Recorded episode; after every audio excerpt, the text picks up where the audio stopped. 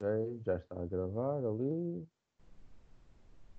E já está a gravar. Aguardar agora só uns segundos. Ok. Então, boa tarde. O nosso convidado de hoje é o professor Miguel Pacheco. Tem 47 anos, é licenciado em Ciências do Desporto e tem um mestrado e um doutoramento em Gestão do Desporto.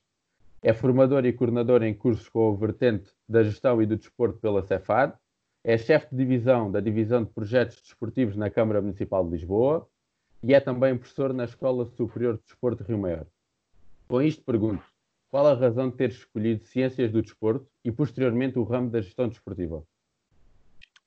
Muito boa tarde, David. Boa tarde a todos os colegas, a todos os seus colegas da licenciatura de Gestão das Organizações e a todos os alunos da Escola Superior de Desporto Rio Maior.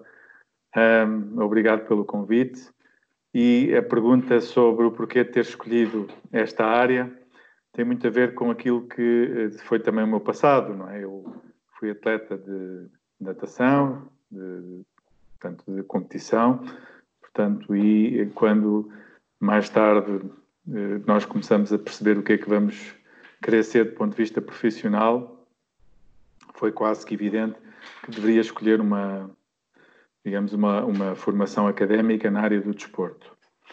E eh, a opção, eh, por questões de, de, de, de conhecimento, de, facto de morar em Lisboa e também de reputação, recaiu sobre a Faculdade de Cidade Humana e daquilo que são as licenciaturas, ou eram as licenciaturas disponíveis à data, de facto, a de Ciências do Desporto era aquela que me permitia, na base, eh, poder vir depois a desempenhar uma função dentro daquilo que eu tinha de expectativa à data, não é? Eventualmente ser professor numa escola, eventualmente ser treinador, no fundo, uh, na parte final da minha carreira enquanto nadador, já também uh, dava treinos e, portanto, isso seria um percurso natural e foi muito por aí que fiz a escolha de Ciências do Desporto na Faculdade de Universidade Humana. E em relação à vertente de gestão desportiva, foi também porque, pronto, o facto de a evolução de, como um atleta mais velho, já dar treinos e assim, despertou algum interesse, com certeza. A questão da gestão do desporto foi, foi um percalço. um percalço muito positivo. Porquê? Porque a gestão do desporto ainda não existia enquanto área da licenciatura. E, portanto, uh, o que aconteceu foi que eu entrei como uh, todos os meus colegas no curso de Ciências do Desporto e, de facto, quando nós chegámos ali ao terceiro ano e tínhamos que tomar decisões sobre quais eram as especializações que seguíamos, um, seguíamos mais a vertente do treino, seguíamos mais a vertente do ensino, um, eu e alguns colegas não nos revíamos nem numa nem noutra. Ou seja, passado três anos de curso, não queríamos ser professores na escola, não queríamos ser treinadores porque já éramos e não era bem aquilo que queríamos fazer para a nossa vida, uh, e de repente estávamos um bocadinho sem soluções. E, obra do acaso, apareceu uma oportunidade de, uh, portanto, a área da gestão do desporto que existia enquanto disciplina do curso de Ciências do Desporto, uh, convidar os alunos para poderem inscrever-se num seminário da comunidade da gestão do desporto na Europa. E houve, de facto, alguns entre os quais eu, que imediatamente acedi a esse convite e depois de passarmos uma semana em Itália a saber o que, é que era a gestão do desporto, percebemos que era mesmo aquilo que nós queríamos seguir. Portanto, quando chegámos a Portugal, a Lisboa, eh, pressionámos positivamente eh, os nossos professores da gestão do desporto para que, se calhar de forma mais rápida do que aquilo que seria de esperar, se criasse essa menção final de curso de Ciências do Desporto ligada à gestão do desporto. E assim foi. Portanto, num espaço muito rápido, de um ano letivo, menos do que isso, nós conseguimos seguir para um quarto ano, eh, já com uh, a licenciatura em Ciências do Desporto, menção Gestão do Desporto. Portanto, não era uma menção prevista quando nós entramos no curso no primeiro ano, mas acabou por ser o tal percalço positivo que aconteceu no terceiro ano e que levou a que 12 de nós, dos mais de 100 que entraram no primeiro ano da licenciatura, 12, nos quais eu me incluo, e estou a falar de cor, se não foram 12, foram 11 ou foram 13, mas foi, não foi mais do que isto, saímos da, da licenciatura com a menção à gestão do desporto. Exato.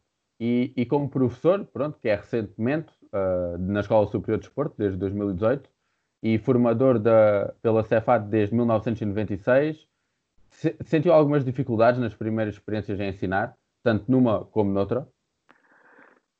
David, realmente é, é uma questão interessante porque o ensinar é uma coisa que ou se gosta ou não se gosta, não é?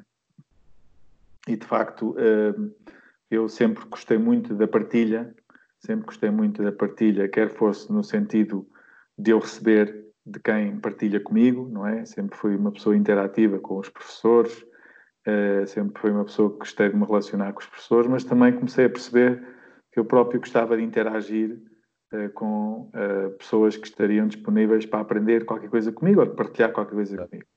Portanto, isso existia. O que não existia era o pensar que a minha vida toda ia ser passada a lecionar numa escola, digamos, do ensino tradicional. Isso era uma coisa que de facto não fazia parte de, de, da minha ambição profissional, porque tinha outras necessidades e outras vontades de fazer coisas diferentes mas de facto o bichinho do ensino foi um bichinho que me acompanhou desde sempre. Eu estou ligado ao ensino de facto desde do primeiro ano em que acabei a minha licenciatura. Eu acabo a licenciatura em 95 e em 96 já começo ligado ao ensino, não na escola, que seria aquilo que me aconteceria se eu tivesse seguido, eh, digamos, a licenciatura na área do ensino, não é? Teria ido para uma escola, dar aulas e, portanto, seria professor de educação física, provavelmente, hoje em dia, mas estando ligado ao ensino, não na ótica da educação física tradicional da escola, mas naquilo que eu comecei desde muito cedo logo, foi nos cursos profissionais Exato. dos alunos que procurava no ensino profissional também a área do desporto. Uh, e com a vasta experiência, pronto, tanto no ensino profissional como no ensino universitário, que diferenças encontra? Acha que é uma, uma discrepância muito grande? Há diferenças, há diferenças. Há diferenças que eu não consigo uh, dizer se significam que é mais desafiante uma área do que outra, não é? é? São desafios bastante diferentes. Nós, na licenciatura, encontramos sempre uma maior homogeneidade dos alunos, não é? Então, normalmente, grande parte dos alunos têm a mesma idade, têm o mesmo percurso, são normalmente alunos jovens, mas são alunos que já fizeram o seu percurso escolar e, portanto, uh, que querem continuar a estudar uh, e isso é um, é um objetivo muito claro na sua cabeça, não é? Portanto, estão naturalmente motivados para poder enriquecer do ponto de vista académico e estão preparados para esse esforço, não é? Do que é que é, de facto, ser aluno universitário. Os alunos do ensino profissional, lá está, não estão no ensino superior, não é? Os alunos do ensino profissional aquilo que querem, e é isso mesmo que têm que querer, é, digamos, um, um, portanto, um caminho, encontrar um caminho para aceder rapidamente ao mercado de trabalho, não é? E fazê-lo em condições de boa preparação uh, técnica, não é? Portanto, querem ter um curso que lhes dê a possibilidade de chegar ao mercado de trabalho uh, e poder começar a, a, exercer uma profissão e para isso têm que aprender instrumentos uh, do saber fazer, não é? O que significa que estão mais motivados, digamos assim, para uma aprendizagem mais de curta duração, que tenha efeitos práticos no mercado de trabalho mais rapidamente, não é? Portanto, aí também se encontram alunos mais velhos, alunos que seguiram outros caminhos e que só aos 20 e muitos anos, 30 e muitos anos, alguns até mais de, disso, tenho alunos de 40 e tal anos, não é? Que só aos 40 e tal anos é que decidiram voltar a estudar e seguir uma, uma profissão na área do desporto. Portanto, digamos que há uma heterogeneidade bastante maior no ensino profissional do que naturalmente no ensino superior. E, e esses cursos profissionais são, é, é, supostamente o 12 ano profissional, certo? Décimo e décimo segundo. Ou é uns cursos posteriores a esse já? Há, há dois tipos de cursos. A minha experiência profissional atual tem mais a ver com aquilo que se quer designado do curso de nível 5, ou os cursos de especialização tecnológica. São aqueles que, tendo o 12 ano, depois eh, fazem uma, um, lá está, um curso de especialização tecnológica que é considerado o nível 5, que permite depois aceder ao, título profissional de técnico de exercício físico, não é? nomeadamente para ir trabalhar na área dos ginásios e health clubs. Mas também tenho a experiência do, do, do, décimo, do décimo segundo ano e até do nono ano, é? dos alunos que procuram uh, o ensino profissional para ter o, o nono ano e o décimo segundo ano, mas aí eh, há uma diferença relativamente, digamos assim, à, à escola, eh, vamos dizer, regular, não é? ao ensino regular, mas não há essa perspectiva de integração no mercado de trabalho, porque também isso é formação académica, só que em vez de estarmos a falar de uma área tão um, ehm, teórica ou de um ensino tão teórico como é o ensino regular, não é? Até ao 12 ano, o ensino profissional tende a ser um, um, um ensino já com uma perspectiva de exercício de alguma função profissional, não é? De, de alguma profissão, o que leva a que a formação seja um bocadinho mais prática, o que motiva muito os alunos que têm pouca disponibilidade ou, enfim, pouca apetência para o ensino tradicional, não é? Exato. Até porque também, hoje em dia, acho que antigamente não era assim, mas hoje em dia o ensino profissional do 12 ano até dá um bocado de asas para entrar no ramo universitário. Uh, tendo em conta que hum, a maior parte exemplo, dos nossos colegas vieram de, pronto, de, de, de, profissionais de desporto, de gestão desportiva, técnicos de desporto, e encontram-se na universidade, né? e com boas médias. Já não há aquela questão de profissional sai da escola, vai trabalhar. Como era, se calhar, Sim, nós, nós no desporto temos muito isso, não é? Aliás, eh, tradicionalmente o primeiro ano tem tido muitos alunos do tal curso de técnico de apoio à gestão desportiva, não é? é. E nota-se, não sei se foi o caso do David. Não, não eu, eu, tive, eu tive técnico profissional de desporto, não tinha ah, nada de gestão. Que é outro, pronto, mas que é outro curso também na área do desporto. Exato. O que faz com que, de facto, quando os alunos chegam ao primeiro ano da licenciatura, eh, já vêm num percurso em que o desporto está sempre presente, não é? E vêm bem preparados e motivados. Isso é muito positivo, não é? E, portanto, de facto, o ensino profissional que algumas vezes até têm tido, uh, digamos, algum preconceito na sociedade. É? As pessoas veem-no como um ensino uh, de um nível, de um patamar abaixo não é? do que é o ensino regular. Penso que é uma visão que está um bocadinho a ser ultrapassada, precisamente por causa destes exemplos, porque depois também os alunos do ensino profissional são ambiciosos, querem, querem seguir mais longe e depois conseguem, vir, conseguem ver-se no futuro que são muitas vezes excelentes profissionais no mercado de trabalho, muito bem preparados. Portanto, eu penso que esse, esse estigma um bocadinho do ensino profissional também está, está a desaparecer, não é? Exatamente. Uh, tendo sido uma das suas maiores experiências ser diretor de estádio no Euro 2004, do Estádio Municipal de Leiria, diga-nos como surgiu essa oportunidade. As, as oportunidades eh, muitas vezes surgem de facto por acaso, não é? Há, nós podemos sempre fazer por elas e, e, há muitas coisas que nos foram acontecendo porque nós nos esforçamos muito e por isso é que se diz que a, sorte dá-me trabalho, não é? Porque é. temos que nos esforçar para ter alguma sorte. Essa foi um misto, ou seja, um, ehm, o convite que acabei por ter depois, já no virar do século, aconteceu eh, ou teve início por obra do acaso, vamos dizer assim, numa conferência que eu fui apresentar num, num congresso ainda no século passado, ou seja, num congresso, eh, não me falha a memória, de 1998, 1999, eh, em que eu conheci, de facto, a pessoa que depois, três anos mais tarde, me vinha, eh, me veio fazer o convite para poder, enfim, estar ligado ao Euro 2004. Portanto, acabou por ser um bocadinho fruto do acaso, não é? Mas também um bocadinho a procura, eh, porque se não tivesse estado nesse congresso e se não tivesse estado a apresentar uma comunicação, não iria certeza conhecer a pessoa que depois, três anos mais tarde, me veio a fazer esse convite, não é? Exato. Uh, e quais as funções que mais destacava nesse, pronto, nesse ramo de diretor de estádio? Quando nós estamos numa função dirigente, e eu tive, esse foi, digamos assim, o meu grande desafio à data, uh, tive numa função dirigente de muita responsabilidade, nós somos uh, confrontados com imensas dúvidas na nossa cabeça, uh, com algumas situações que, para as quais nós não estamos preparados. A licenciatura não nos prepara para isso, só a vida, só a experiência é que nos vai preparando para isso, não é?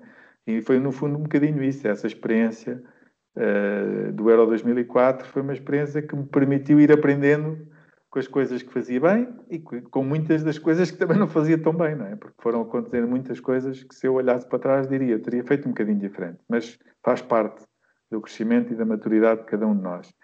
E de facto, eu lembro perfeitamente que das coisas que eram mais difíceis de fazer era a relação que nós tínhamos que estabelecer, digamos, com a administração, com, com os decisores, não é? Uh, que, que, era sempre uh, um processo difícil, de, de, de, que levava a algum desgaste, porque o Estado ainda estava a ser construído, era preciso tomar decisões importantes, era preciso trabalhar em diferentes uh, frentes para, para que tudo pudesse correr bem quando fôssemos inaugurar o estádio e quando fôssemos receber os dois jogos do, do Campeonato Europeu. Mas, por outro lado, depois eh, eu também acumulava como diretor de operações da empresa, uh, tinha depois um conjunto de técnicos e demais trabalhadores que precisavam ter orientações, não é? E é normal que assim seja, no desempenho das suas funções, porque tinha a gestão das piscinas municipais, do parque de campismo, como é óbvio, com os diretores técnicos que trabalhavam nessas funções, uh, colegas e amigos com quem hoje ainda me relaciono de alguma forma e que, e que ficou uma grande amizade, mas portanto havia essa, essa, essa, digamos assim, triangulação permanente de, por um lado, responder e receber orientações da administração, não é? E, e discutir pontos, uh, muitas vezes difíceis, e por outro lado, uh, dar orientações ao conjunto imenso de, de funcionários, de colaboradores, que tinham a responsabilidade não do diretamente do estádio, mas também do estádio, não é? Porque o estádio também tinha trabalhadores, mas de todas as outras instalações desportivas.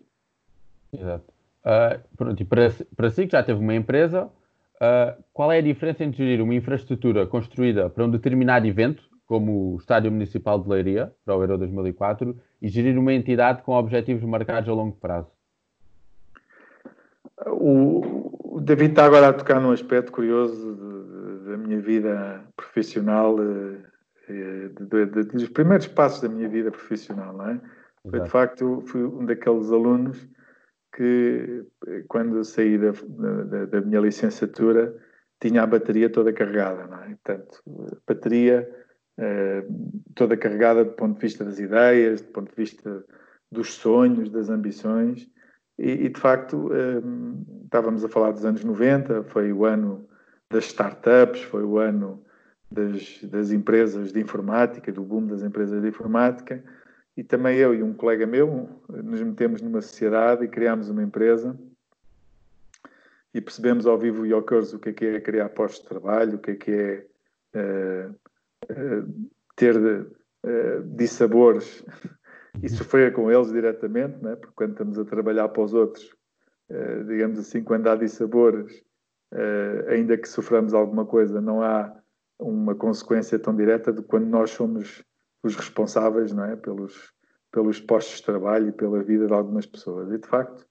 um, ehm, há aqui uh, uma diferença muito substancial entre aquilo que é ser, vamos dizer assim, empregado de alguém ou empregador de alguém, não é? Uh, e, portanto, uh, eu, felizmente, ao longo da vida, tive essas duas experiências e consigo perceber um bocadinho, e nesta altura que estamos todos a viver mais complicada né, das nossas vidas e quem tem o seu emprego está, em alguns casos, a passar dificuldades, percebe bem o que é que é estar do lado do, do empregado, não é? Da, digamos, da pessoa que, tem, que depende do seu trabalho para viver, mas também está do lado do empregador que criou esses postos de trabalho e que depois tem muita dificuldade também em honrar os seus compromissos, não é? Eu não sei se respondi diretamente à questão, mas aproveitei aqui a deixa da questão da empresa para também partilhar este, este bocadinho, não é? Pois, no fundo era, era, era um bocado perceber, pronto, o estádio foi construído, foi o único estádio construído de raiz para o Euro 2004, o Estádio Municipal de Leiria. Não estou em Vamos ver, o estádio foi alvo de remodelação, uh, ainda que tenha sido dos estádios que tenha tido mais obras. Okay. Porquê? Porque, de facto, uh, foi feito no mesmo local onde existia o campo anterior, só que teve uma remodelação quase total, não é? Okay. Houve, houve, outros estádios que tiveram remodelações idênticas e houve outros que tiveram remodelações muito, muito menores, mas não foi o único estádio que teve okay. uma remodelação como aquele. Foi, aliás, ele foi construído no mesmo local onde já existia o campo de futebol, não é? Exato. E o objetivo, pronto, era perceber, pronto, como, como o professor foi diretor, né, teve essa função durante esse curto tempo, se calhar foi um curto tempo, se calhar de uns meses, não, não foi mais do que isso, Uh, Foi entre março de 2013 e agosto, uh, desculpe, março de 2003 Sim. e agosto de 2004, a seguir Pronto. ao Euro. Uh, e aí foi, pronto, foi o tempo de função e depois de experiência em si, experiência no ativo durante o Euro, pronto, foi o tal mês que é o europeu a decorrer. Mas pronto, tendo o professor já pronto, tido uma empresa que tem que marcar objetivos a longo prazo, né, como qualquer empresa, o objetivo é ter mais longevidade possível e tanto também na Câmara Municipal de Lisboa, que também tem que marcar objetivos a longo prazo, era perceber um bocado qual é que era a diferença, qual é que, pronto, qual é que gostava mais, qual é que também lhe dava mais gosto de, de fazer, se era mesmo a curto prazo, se era a longo prazo. Oh, David, sabe que eu, eu, eu, ainda fui daqueles alunos que na escola estudou muito a necessidade do planeamento estratégico e do planeamento de médio e longo prazo mas eh, nos últimos anos temos vindo aqui a perceber que, não deixando de parte a importância de um plano estratégico, não é? Uh, nós hoje temos que começar a pensar uh, um bocadinho, uh, a, digamos, a uma unidade de tempo um bocadinho mais reduzida. E esta situação que estamos a viver, logo, não é? Obriga-nos precisamente a isso, não é? Agora, efetivamente, é muito importante nós termos um objetivo final, um, um, um sonho, uh, algo que nos guie nesse percurso. E a diferença é muito clara. Quando nós somos empresários, esse sonho depende muito mais de nós do que qualquer outra pessoa. Quando nós estamos numa organização como a Câmara de Lisboa, ou como foi uh, em Leiria a experiência, nós não estamos a sonhar sozinhos, não é? Portanto, o nosso sonho é mais um no meio dos outros sonhos todos. E, portanto, a concertação de sonhos às vezes faz com que os nossos não sejam aqueles que vinguem, não é? Há mais desilusão, muitas vezes, enfim, percebemos que não é possível fazer ou trabalhar para aquilo que gostaríamos que acontecesse. Portanto, é evidente que quando nós somos empresários dependemos muito mais de nós, não é? Para o bem e para o mal, do que quando nós estamos a trabalhar numa estrutura grande por exemplo, como é o caso da Câmara de Lisboa, onde os nossos sonhos têm que estar in, enquadrados no, no, sonho global, não é? Não podemos ter autonomia, nem é possível, não é? Cada um tem, tem ser, autonomia. Tem que ser realizado em equipa. Tem que ser Com certeza, não há outra hipótese, não é? Tem que ser realizado em equipa, exatamente. Exato. Uh, pronto, dada a situação atual do país em que, vivamos, em que vivemos, devido ao Covid-19, de que maneira acha que será o desporto afetado a nível nacional? Neste momento, eu tenho assistido a, desde que esta situação aconteceu, tenho vindo todos os dias praticamente, todas as semanas seguramente, estão-se a fazer seminários, webinars, conferências, que, vão, que, estão precisamente a discutir esse tema, não é? Uh, o que é que vai ser o desporto depois desta um, situação, o que é que está a ser o desporto neste momento e, e de facto são mais as perguntas do que as respostas, não é? É evidente que daquilo que se discute e daquilo que se pode perceber que há, de certa forma, algum consenso, é que uh, o desporto, não sendo uma necessidade de primeira, uma, digamos, um bem de primeira necessidade, não é? Não é um bem de primeira necessidade quando comparado com a necessidade de comer, com a necessidade de poder pagar as suas contas, não é? Ter dinheiro para pagar a renda, ter dinheiro para pagar o gás e a eletricidade é evidente que não pode ambicionar ter o mesmo, o mesmo tipo de apoios que têm outras áreas da sociedade. Mas, por outro lado, se calhar nunca o desporto foi tão falado como hoje é falado, não é? Porque quando vemos as normas uh, da, da Direção-Geral de Saúde e da Organização Mundial de Saúde sobre como é que nós podemos estar num período de confinamento, aparece sempre a necessidade de fazer atividade física, de dar uns passeios higiênicos, de passear o cão, de, de se manter ativo. Uh, portanto, a atividade física e o desporto acabam por estar sempre presentes, não é? No nosso dia a dia. Agora, isso por si só não vai ser suficiente para que os nossos clubes e coletividades, para que os nossos ginásios consigam erguer-se e sair desta crise como se nada fosse. É? Nós hoje estamos a assistir, de facto, a sinais muito preocupantes de entidades que porventura não vão ter capacidade de resistir a estes tempos difíceis porque uh, vivem das mensalidades que os seus atletas pagam, vivem daquilo que são os serviços que prestam e grande parte dos serviços que prestam neste momento não podem ser prestados, o que significa que, em alguns casos, estes clubes, estas coletividades, estes ginásios, não estão a ter capacidade para ter receita suficiente para fazer face às despesas que têm de funcionamento. Isto é um grande problema para o futuro. Exato. Uh, e como chefe da divisão da Câmara Municipal de Lisboa, de projetos desportivos, uh, tendo sido Lisboa nomeada a capital europeia do desporto dois, para 2021, os projetos e os programas definidos sofrerão alterações ou poderão mesmo até ser cancelados devido não ao, à falta de orçamento, mas talvez à não possibilidade de realização? Veja, este ano a capital europeia do desporto é Málaga. Uhum. Se for ver o que é que está a acontecer com Málaga, Málaga teve que anular praticamente todos os eventos que tinha previstos. Por razões óbvias, não é? Neste momento, tudo que, tudo que são eventos estão anulados, não é? Uh, nós já sabemos, por exemplo, ainda há dias apareceu uma notícia, tudo o que são corridas, nomeadamente em Lisboa, e vai ser assim em todo o lado, uh, não vai haver mais corridas à partida, corridas, digamos, aqueles grandes eventos, não é? Que juntavam 5, 10, 20 mil, 30 mil pessoas até ao final do ano. Portanto, neste momento, o 2020 já pouca incerteza nos traz relativamente ao facto de saber que uh, já não vai voltar a ser aquilo que era antes de, do 12 de março, não é? Antes do 13 de março. Agora, esperemos que até ao início de 2021 tudo mude, não é? Porque nós temos, uh, para a Capital Europeia do Desporto, temos uma agenda que já estava cheia, digamos assim, com o adiamento de muitos eventos que estavam para ser feitos em 2020 e que não podem ser feitos em 2020 e que vão ter que ser feitos em 2021, essa agenda vai transbordar, não é? E vamos ver até que ponto é que tudo aquilo se pode fazer, porque ainda não sabemos muito bem eh, quando é que vamos voltar à normalidade, não é? Portanto, isto é tudo muito incerto.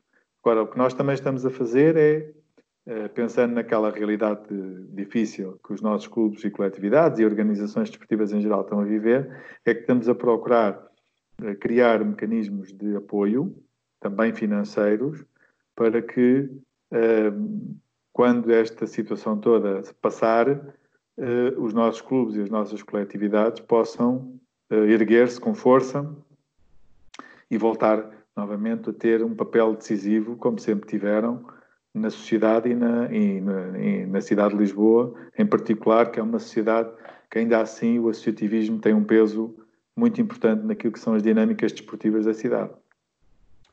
Uh, Lisboa é, pronto, capital do país, tem presente muitas modalidades, muitos clubes diferentes e todos são apoiados pela Câmara Municipal, maior parte, pelo menos, pela Câmara Municipal de Lisboa.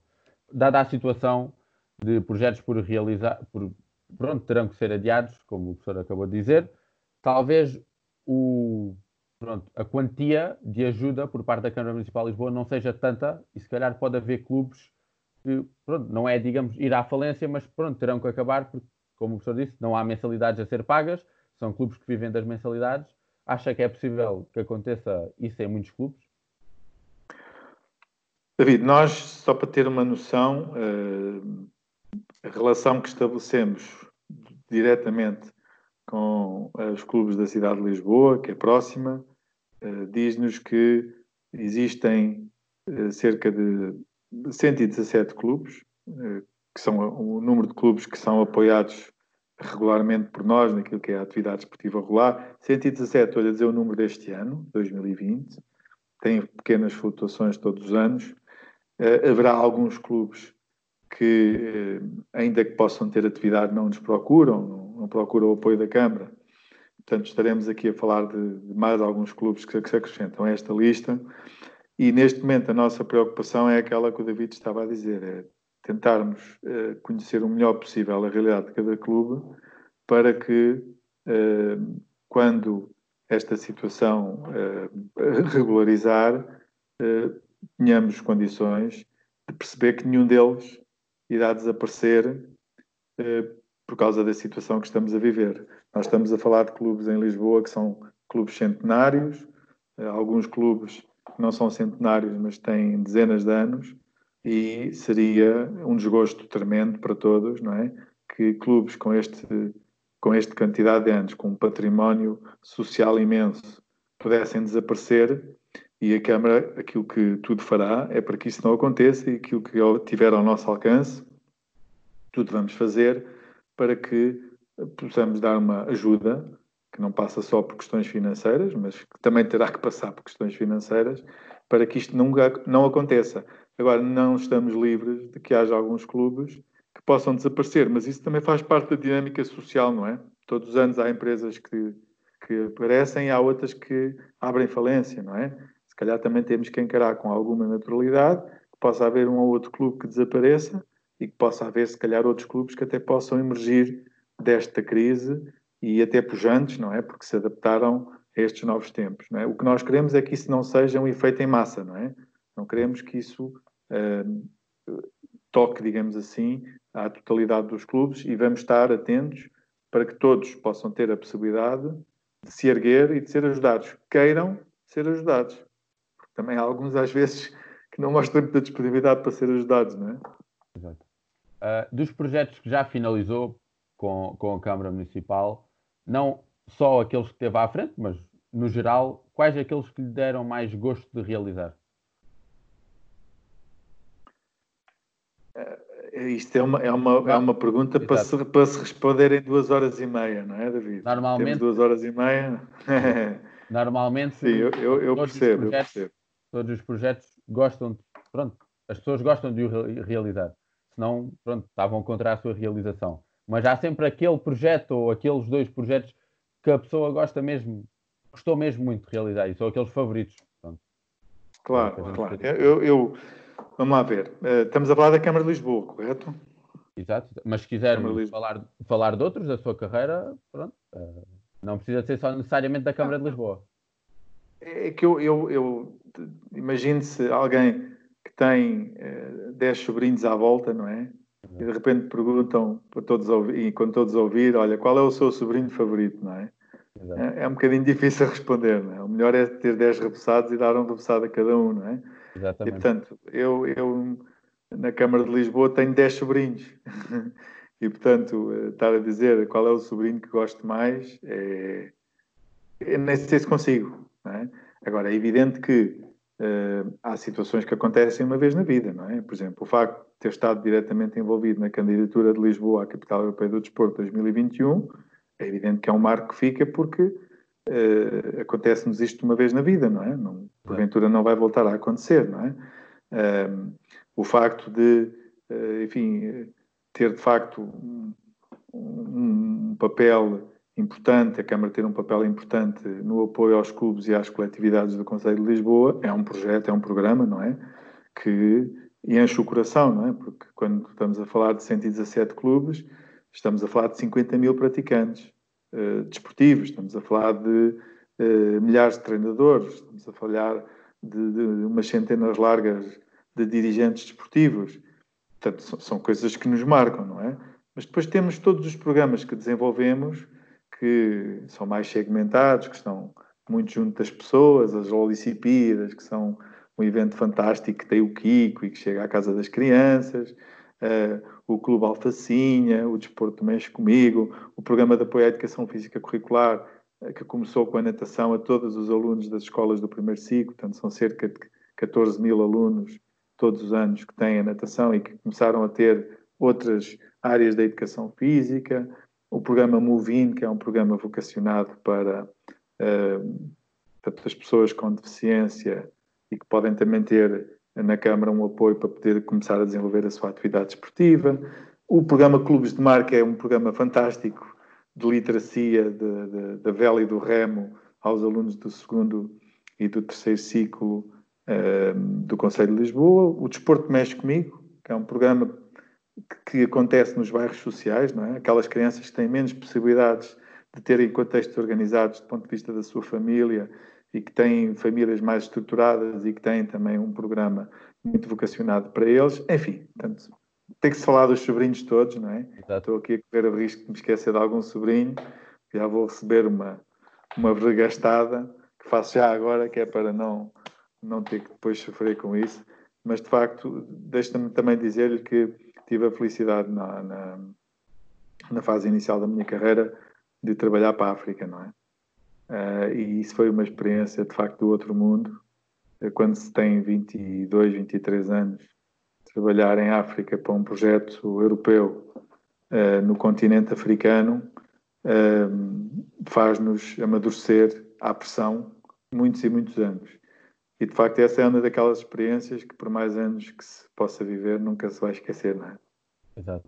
Uh, agora, uma pergunta outra vez um bocado difícil, mais ou menos do género da dos 10 sobrinhos. Uh, qual o projeto assim que se lembra, assim por alto, não, não precisa especificar nenhum, com mais impacto na sociedade, com o maior impacto positivo, com maior aderência na sociedade? Pronto, este pode ser de Lisboa, se calhar é mais fácil. Sim. Vamos lá ver. Aquele que tem mais impacto, uh, do ponto de vista quantitativo, nós conseguimos dizê-lo, sem estar a, sem despromor, sem, portanto, sem estarmos aqui a tirar, obviamente, uh, uh, aquilo que são os pergaminhos e, e, e, e a mais-valia de todos os programas, quando nós queremos quantificar de forma objetiva quais é que são aqueles que têm mais impacto, nós conseguimos avaliar isso do ponto de vista quantitativo, não é? E, de facto, um, o, o, programa uh, das Olicipíadas, não é? Um, que foi um programa que foi criado em 2014, quando Lisboa sofreu a reforma administrativa da cidade. Portanto, Lisboa tinha 53 freguesias e passou de 53 para 24 freguesias e houve necessidade de criar vários instrumentos de coesão e de participação da comunidade naquilo que era a nova vivência das freguesias e o desporto também deu o seu contributo com este programa das Olicipíadas. Fez com que as pessoas se aproximassem das suas novas freguesias, passassem a viver de forma diferente o território, porque as freguesias ganharam dimensão. E este programa, de facto, tem uma expressão muito importante na cidade, porque é um programa que nos põe a trabalhar diretamente com as 24 freguesias da cidade de Lisboa. Portanto, que é um programa que nós dizemos que é um programa A25, é a Câmara mais as 24 freguesias e que, por natureza, envolve todos os clubes da cidade de Lisboa. Portanto, do ponto de vista da abrangência, não é? do impacto, de facto, esse é aquele que tem um impacto mais visível. Até podíamos dizer, do ponto de vista da comunicação social, se nós pesquisarmos quais é que são os programas uh, da, da, do desporto da Câmara que aparecem mais vezes referenciados, porventura vamos perceber que é precisamente as Olimpíadas por tudo isto que acabei de dizer, não é? Agora, isto do ponto de vista externo é, é claro. Do ponto de vista interno uh, é um bocadinho diferente. Ou seja, há programas que têm um enorme impacto, mas que depois não têm a igual visibilidade. Eu vou dar um exemplo uh, claro sobre isto. O tal programa de apoio à educação física curricular, da natação curricular, não é? É um programa que é tido como uma boa prática, até já recebeu um prémio da Assembleia da República e outras referências importantes, e não tem tanta visibilidade porque, porque não é um programa de visibilidade externa, é um programa de visibilidade no seio uh, do ensino, nomeadamente do primeiro ciclo. Mas uh, às vezes até quando estou em reuniões na brincadeira com colegas meus ou, ou, ou pessoas uh, de outras entidades, eu até costumo brincar à mesa e dizer assim: há uma aposta que eu sei que ganho, que é nesta reunião, todos nós temos um filho ou alguém conhecido que participa neste programa. Porquê? Porque é um programa que abrange 95% das crianças da cidade de Lisboa do primeiro ciclo. Portanto, e se calhar muitos não conhecem, porque não têm essa componente de visibilidade externa, não é? No entanto, do ponto de vista do impacto, no primeiro ciclo é um programa que tem um impacto tremendo. Exato, e pronto, facilita muitas crianças que pronto, não têm as tais possibilidades para, para fazer desporto, ou pelo menos para conhecer a natação, se calhar é o desporto que melhora a condição física total, nível do corpo, é o desporto em que, pronto, se costuma dizer, pronto, é o melhor desporto para se fazer, para se estar ativo. É o que se costuma dizer, não é o futebol, que se tem que aprender a jogar futebol, é a natação, é ir nadando. Uh, e de facto também tinha pensado sim nesse, nesse programa. Oh, David, e mais do mais que impacto. isso, porque, e mais do que isso me permite o que estava a dizer, que eu subscrevo, até por razões óbvias, né, também também tivesse passado enquanto nadador, mas, mas independentemente disso, nós estamos a falar de Lisboa, não é? Que tem uma orla, portanto, é uma cidade virada para o rio, virada para o mar, e estamos a falar, de facto, e temos esses dados, que grande parte destas crianças, quando chegam ao programa, nunca tinha ido a uma piscina. Grande parte destas crianças que, quando chegam ao programa, não sabe nadar. E, e, portanto, nós estamos aqui a trabalhar numa dimensão desportiva, numa dimensão educativa, mas até numa dimensão de segurança, não é? Porque quando estas crianças depois vão com os seus pais à praia, estão mais bem preparadas do que estariam se não estivessem no programa, não é? E, e, numa dimensão até de higiene e saúde pública, porque há crianças destas que nem sequer sabem tomar banho quando entram no programa. Portanto, ensiná-los a tomar duche, a ensaboar-se, é algo que faz parte do programa, não é? Portanto, é um programa que de facto tem um enorme impacto. Estamos a falar de crianças entre os 5 e os 9, 10 anos, mas que, do ponto de vista da visibilidade, não tem visibilidade, porque não é suposto ter essa visibilidade, não é? Exato. Pronto, como último ponto desta, desta conversa, uh, que conselho gostaria de dar a qualquer futuro gestor no ramo do desporto ou num outro ramo? Muito bem, David. É, é, é, uma, é, uma, é uma questão que eu acho que vocês têm mesmo que se preocupar, não é? é o que é que eu posso fazer para conseguir atingir os meus sonhos, não é? é o que é que eu posso fazer para daqui a uns anos, para em vez de, de estar a pensar é, que continuo à procura de uma oportunidade, ela já chegou e, e sinto-me bem, faço aquilo que gosto e sou bem sucedido profissionalmente eu, eu, julgo que desde muito cedo percebi que, um, que uma inversão de, de, postura que eh, nós temos que tentar fazer. Que é quando nós saímos da nossa licenciatura, quando nós temos a nossa formação académica uh, e vamos à procura dessas oportunidades, uh, nós estamos sempre muito a pensar como é que as entidades nos podem ajudar, não é? Como é que eu vou conseguir aquele emprego? Como é que eu vou ter aquela oportunidade? Mas a verdade é que as entidades também, também têm os seus próprios pensamentos, não é?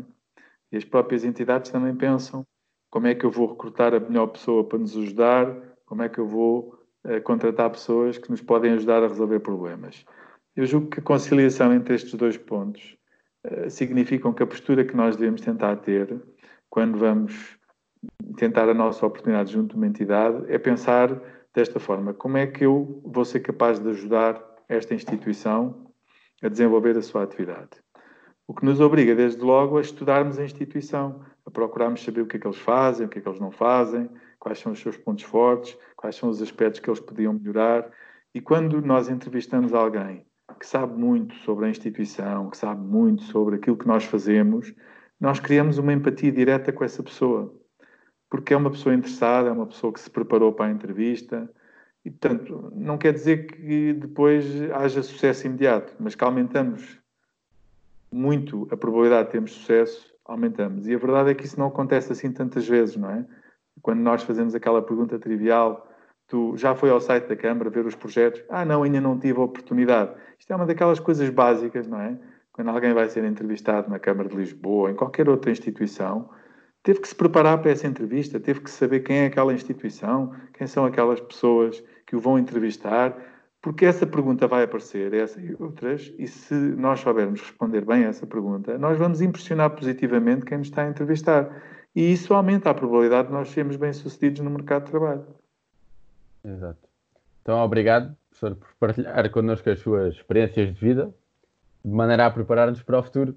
Pronto, e esperemos que futuramente nos possamos encontrar né, nas aulas. Seguramente, David. Obrigado também.